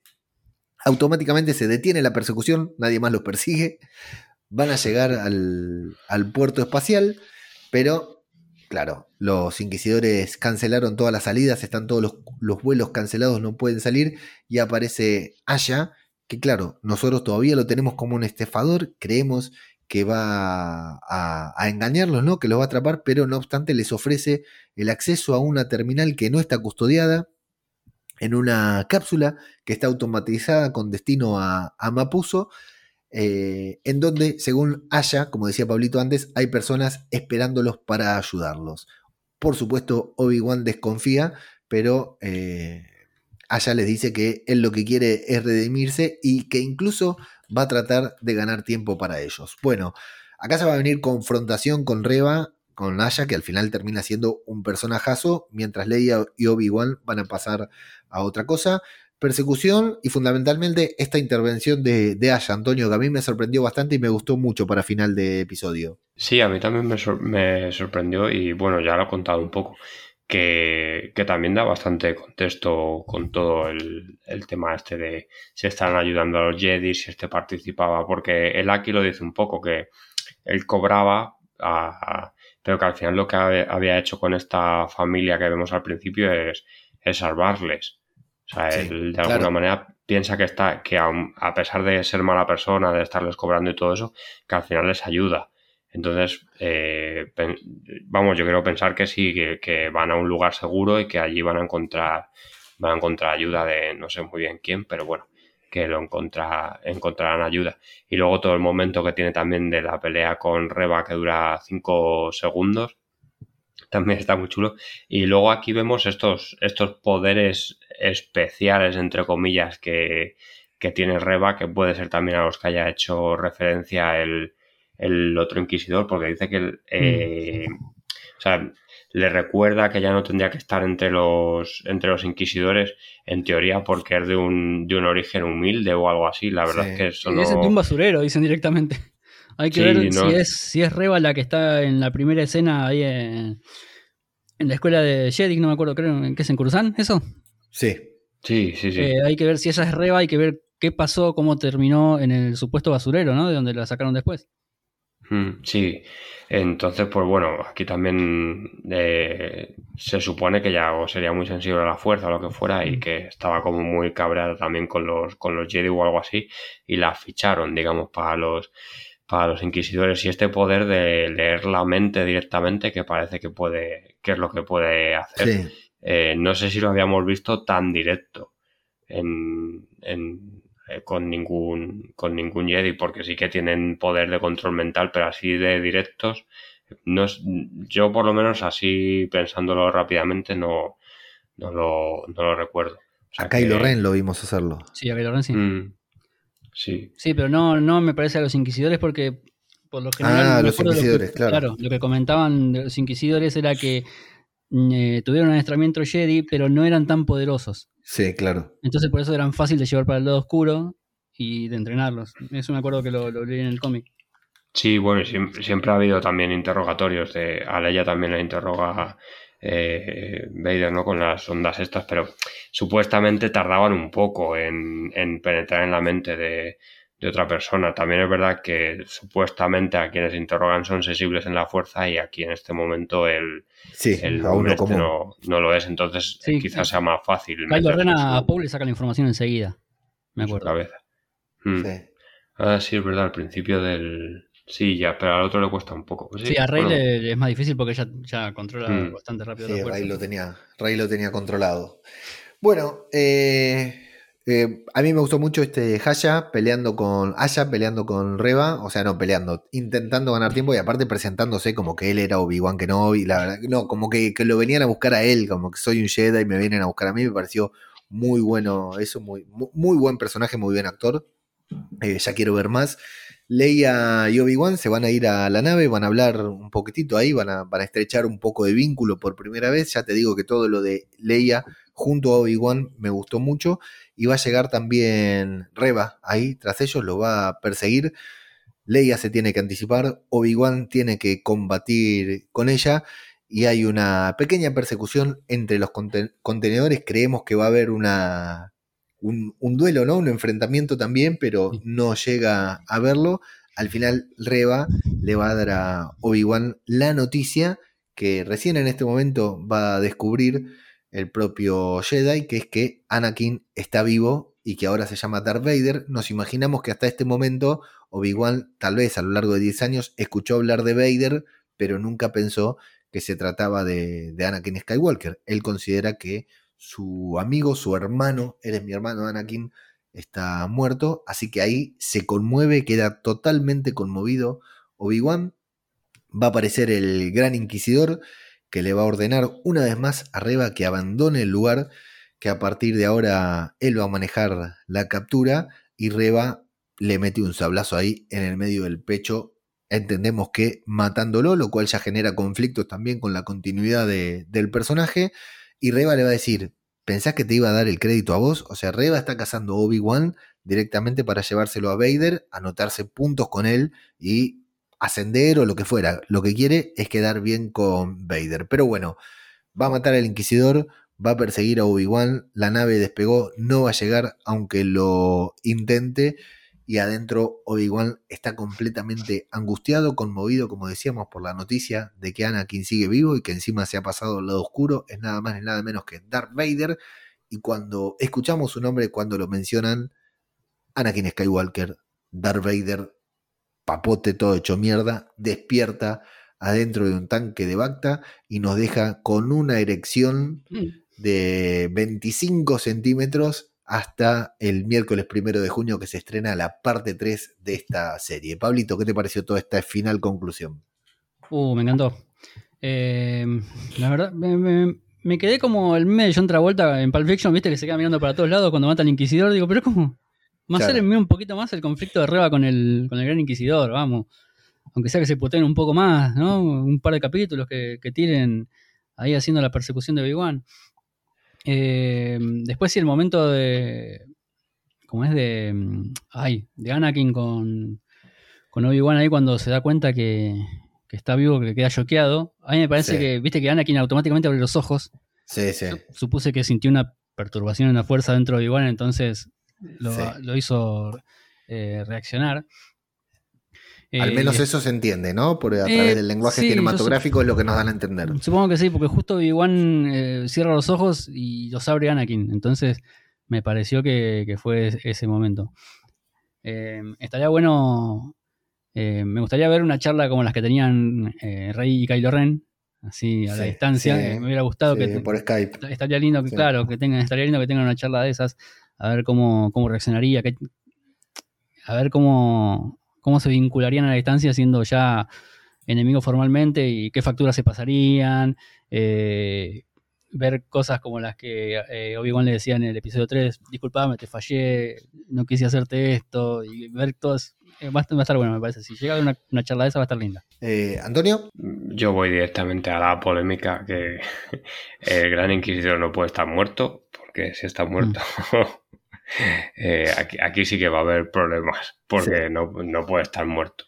O sea, o, es otra persona y justo se inventan que hay dos grandes inquisidores y por eso uno tiene la cara estrecha y el otro la tiene gorda. Mm. O. no meten el tanque de Bacta y listo. Sí, o si no lo curan, de alguna, lo curan de alguna manera que no sepamos y, se terminó. Tampoco le tendrían que curar tan fácil porque, bueno, lo que le metes es un, sablazo, claro. Un sablazo, entonces, pues bueno, no es igual que, con un blaster que puedes tener una armadura y te puede mm. haber desviado un poco. Ya, ya sabemos lo que pasa con los disparos de blaster. Eh, entonces, pues bueno, yo eh, de momento creo que está vivo 100%. Y, y, luego lo otro que quería comentar un poco es que no entendí tampoco muy bien la relación entre los, entre los inquisidores, porque los inquisidores hasta ahora les habíamos visto como muy, eh, muy duros hacia el resto de, personas, o sea, como salvo cuando están con, con Vader, que sí que se eh, acojonan, por así decirlo, un poquito. El resto del tiempo con las otras personas son siempre como muy chulas, eh, están... O sea, el Gran Inquisidor, por ejemplo, es uno de los antagonistas de, Star Wars Rebels y se lo hace pasar muy mal a los, a los protagonistas. Entonces no entiendo muy bien por qué aquí van como con el freno de mano echado todo el rato y no quieren eh, o sea, que es que tienen a, Obi-Wan en, el planeta donde están y saben que está ahí. O sea, lo normal es que la liaran pardísima. Pues aquí van como muy, muy contenidos y la única que no, que no va a Reba y de encima le echan la bronca. O sea, no, eso no lo llega tampoco a entender muy bien. Eh, lo único porque se cree el conflicto este entre Reba y el resto de, y el resto de inquisidores. No, no sé por qué, por qué pasará, pero bueno, el caso es que, pasa. Y lo que sí que espero que en el resto de capítulos, por favor, que los inquisidores sean un poco más. Que tengan un poco más de sangre, que vayan. que vayan a, luchar, que se mm. confronten con, todos los que se tengan que, luchar y que no solo veamos a, a Reba como, digamos, la chula de, del grupo, que el resto también lo, lo hagan. Y creo que nada más. De, del momento en el que le dice lo de Anakin, es verdad que está, está muy chulo. También aquí sorprende un poco que, que Reba sepa que en teoría nadie, nadie en la galaxia debería saber lo que Darth Vader es Anakin Skywalker. Entonces, pues, pues bueno, se supone que, que de alguna manera se ha tenido que enterar o de alguna manera lo tenía que, que saber y, y, sabe que es un arma que puede utilizar contra, contra Obi-Wan. Aquí también están las teorías que hemos empezado a, leer de que lo que va a pasar en la serie es que Obi-Wan de alguna manera se redima a través de volver arriba al, al lado luminoso de la fuerza. Pero para eso tendríamos que suponer que Rey barra del principio del primer episodio y todas estas cosas que mm. de momento están, están muy lejos. Quedan cuatro capítulos, entonces, pues bueno, a ver qué nos van, qué nos van contando. Conforme con el episodio, Antonio, con la, esta presentación de la serie y de sus personajes, de volver a ver a, a Iwan McGregor fundamentalmente. Sí, sí, sí, sí. Me ha gustado, yo creo que ahora eh, pensándolo y hablando un poco más el, primero que el, que el segundo. Eh, pero bueno, eh, de momento bien. siempre digo que en la serie de Star Wars hay que tener, hay que tener paciencia eh, podríamos haber visto un poco más, pero creo que, la serie al final nos dará cosas que, queremos ver y nos dará más peleas de sable láser como la que tenemos abriendo, abriendo precisamente la serie. Que yo la verdad es que tengo ganas de verlas, que si está Obi-Wan es para que, para que use el sable láser, por favor. Pablito, ¿vos conforme? Sí, sí, eh, bastante, con algunos reparos, como dijo Flavio con la película de Doctor Strange, pero sí, sí, eh, por ahora la serie me, me viene dando números verdes. Eh, me pone muy contento. Eh, una cosita, un detalle para, ya para terminar. Eh, me ilusiona bastante lo que viene a futuro porque la mayoría de las cosas que estuvieron en el tráiler ya salieron. Sí. Después, me parece que esto que, cuenta Aya, que va a ir hacia, este planeta donde va a haber gente que lo ayuda, creo que puede ser un germen de la alianza o de la rebelión en realidad. Eh, y después con lo que decía Antonio mm, respecto a Leia y el vínculo con Obi-Wan, no sé si existe este poder, pero probablemente eh, con esto del control mental, ¿no? por seguridad, te borro la memoria Leia, no te acordás de mí.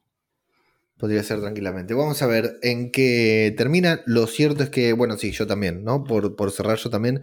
Eh, a mí me ha gustado, me, ha gustado mucho el, episodio, los dos episodios y fundamental, lo que, lo que más te puedo garantizar es que me, me gusta mucho, eh, me, dio muchas ganas de, continuar viendo, de ver más de esta historia. Es decir, eh, este arco está cerrado.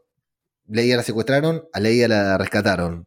Ahora queda todo por descubrir. Más allá de la confrontación que pueda haber o no con Vader, queremos ver a Vader, por supuesto. Yo ya me imagino que con el regreso que tuvo Hayden Christensen, con lo celebrado que está, esto pinta para serie de Vader y que apenas aparezca un poquitito acá. Y ya, de hecho, no sé si lo vieron, pero anda por ahí un, un video en el que le preguntan a, a Hayden Christensen si va a aparecer en la serie de Ahsoka y por poco se quiere borrar, quiere desaparecer de ahí porque no quería que le pregunten sobre eso. Dice, no puedo decir nada sobre eso aún. Estaría muy bien que aparezca. Yo también quiero ver un poquito más de, Obi-Wan con Luke, un poquito aunque sea. Sí, sí, sí, Luke tiene que tener también ahí un, momentito como el que tuvo Leia. De hecho, creo que la serie nos desconcertó bastante, porque en principio pensábamos ver a Luke y vimos, nos sacaron del planeta y nos llevaron a ver a, a Leia. Pero bueno, Dayu está terminado, que parecía muy central en el tráiler. Eh, la trama de Leia, vamos a ver en qué sigue, pero el arco del rescate, del secuestro de Leia está terminado. Queda todo, todo por ver y la verdad que es imposible, con lo que vimos en estos dos episodios, es imposible imaginar para dónde va a ir la serie. Está, estos cuatro episodios que quedan. Está todo por descubrir. Por suerte ya se estrena, así que apúrense, apúrense a escuchar el podcast porque ya nos tenemos que reunir para grabar el próximo programa y todavía no nos fuimos a dormir, Antonio, es re tarde aquí en España. Em, quiero agradecer profundamente a, bueno, a toda la gente y invitar primero a los que están escuchando esto a unirse al grupo de Telegram que es t.me barra Star Wars a tope. Creamos una comunidad en Twitter también, que todavía la tenemos media abandonada, pero si buscan ahí Star Wars a tope, también hay una comunidad en Twitter de estas abiertas que se pueden unir, pero fundamentalmente vénganse al grupo de Telegram porque el viernes explotó. Con el estreno del episodio, tuvo todo el fin de semana a fondo y encima la Star Wars Celebration fue terrible.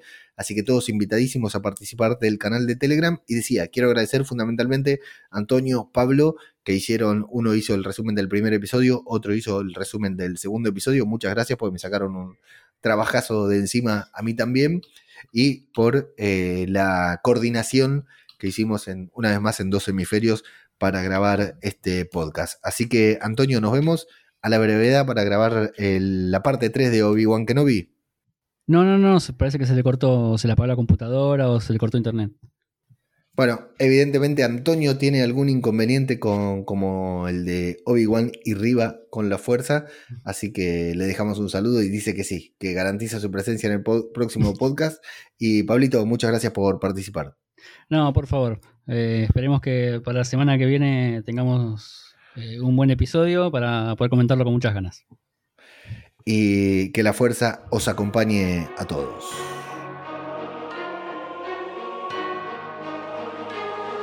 Una disputa empezado por culpa de la corrupción. Los impuestos elevados de la Federación. De Comercio han iniciado discusiones diplomáticas Pero esto es una fachada y no se arreglará con pláticas. Los embajadores Jedi se embarcan a persuadir al virrey para que así este conflicto de fin. Más una trampa esperaba paciente para atacar y eliminar Obi-Wan y a su maestro juego Jin Más estos dos caballeros lograron sobrevivir llegar sanos y salvos a la tierra de Naboo donde de improviso conocen a Jar Jar Binks y se enteran que el planeta está sufriendo una invasión. Tras rescatar a la reina se disponen a escapar, mas la nave sufre daños y deben aterrizar en el desértico Tatooine donde conocen a Anakin, un niño fuerte en la fuerza que junto a ellos se ha de ir. Una amenaza se oculta, cual fantasma entre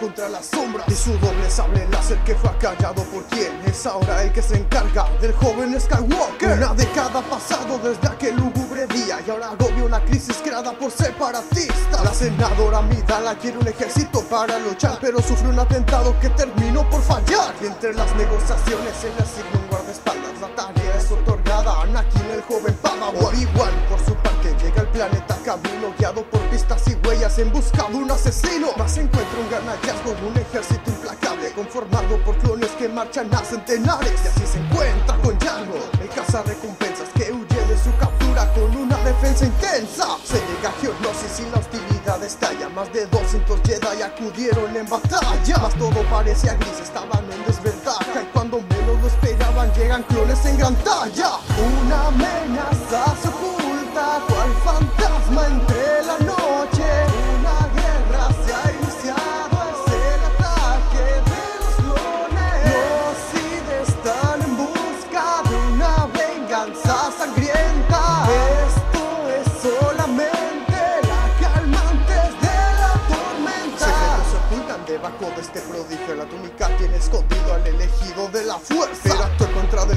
su mente se ha corrompido Hacia el lado oscuro sin siquiera darse cuenta. Tres años han transcurrido y muchas cosas pasaron. Una guerra inigualable en la galaxia se ha desatado. La senadora y el padawan contrajeron matrimonio Y el canciller Palpatine ya hasta arriba del senado. Pero fue secuestrado y lo deben de rescatar Haciendo frente al general Grievous para avanzar. Lo ponen contra las cuerdas, mas este logra escapar. Sin embargo el conde Duke obtiene un horrendo final. Tras acabar la misión el hijo pródigo regresa al planeta Donde está Padme con una grata sorpresa Puesto que está embarazada del caballero Skywalker El cual entre sus sueños teme perder a su amada. Hay susurros en su mente, alguien lo está persuadiendo. El lado oscuro es poderoso y puede sosegar tus miedos. Mientras el muchacho duda en Utapau hay un combate liderado por Kenobi acompañado de sus clones. El objetivo es el gran Grievous pues nos busca capturar Acabar con su existencia si nos entregas en paz. El consejo ha descubierto los planes del canciller Puesto que él es un Lord con una sed de poder. Lo intentaron detener pero fueron frenados. El joven Skywalker ha cedido ante sus pecados Ahora es el aprendiz del más grande de los Sith Que le ha dado un nuevo nombre y asesinado a Anakin Para poder renacer y crecer al nuevo ser. Skywalker se ha marchado, ahora gobierna Darth Vader. Con engaños y mentiras Darth Sidious se vuelve el rey Y cual sentencia de muerte da la orden 66